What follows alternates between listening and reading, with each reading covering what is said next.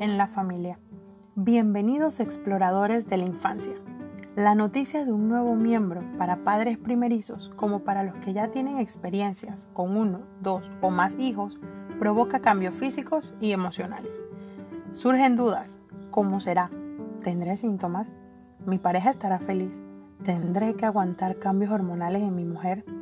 Y llueven los pensamientos tanto positivos como negativos, lo que es totalmente normal, porque la llegada de un bebé marca el inicio de una aventura, con retos, alegrías, decepciones, logros. En redes sociales, cursos, internet hay mucha información sobre cómo llevar este proceso. Hoy te quiero compartir algo clave. Los estímulos que la madre proporcione en el periodo de embarazo influirán directamente en el desarrollo del niño o la niña. Sin embargo, su entorno marcará una diferencia en lo que ella sienta. O sea que todos los que rodean a la madre pueden promover el bienestar o la incomodidad. Tres recomendaciones. Las emociones deben ser vividas en el momento, identificando lo que pudo originarlas. Llorar, reír, gritar, escribir, cantar, bailar son formas de expresarlas. Reprimirlas puede provocar que se desencadenen otras situaciones. Siempre debes considerar no dañarte ni dañar a otros. 2.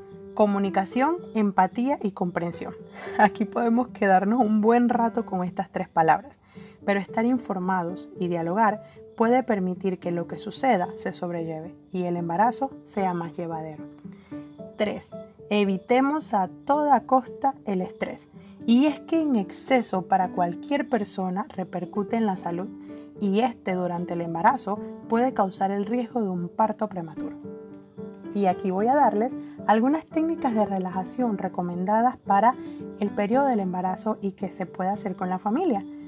Una de estas es la actividad física y es que no tiene que ser una rutina tan sistematizada o con tantos ejercicios. Pueden ir a caminar, puedes manejar bicicleta, puedes eh, eh, practicar algo que puedas hacer siempre y cuando esté recomendado y sea amparado por tu doctor. La actividad física ayuda a que tanto lo físico y lo emocional puedan estar en equilibrio. Técnicas de respiración. Y es que respirar profundo ayuda a que nuestra mente pueda conectarse con todos nuestros sentidos y nuestro cuerpo. Y es algo muy recomendado para el tiempo de embarazo. La meditación también y la musicoterapia. Y es que la música es un estímulo completo, integral. Es el único estímulo que en definitiva llega totalmente directo al cerebro a través de todos los sentidos. Así que nos vemos en el próximo episodio y espero sus comentarios sobre este tema. ¿Cómo estás llevando el inicio de tu aventura? Hasta la próxima.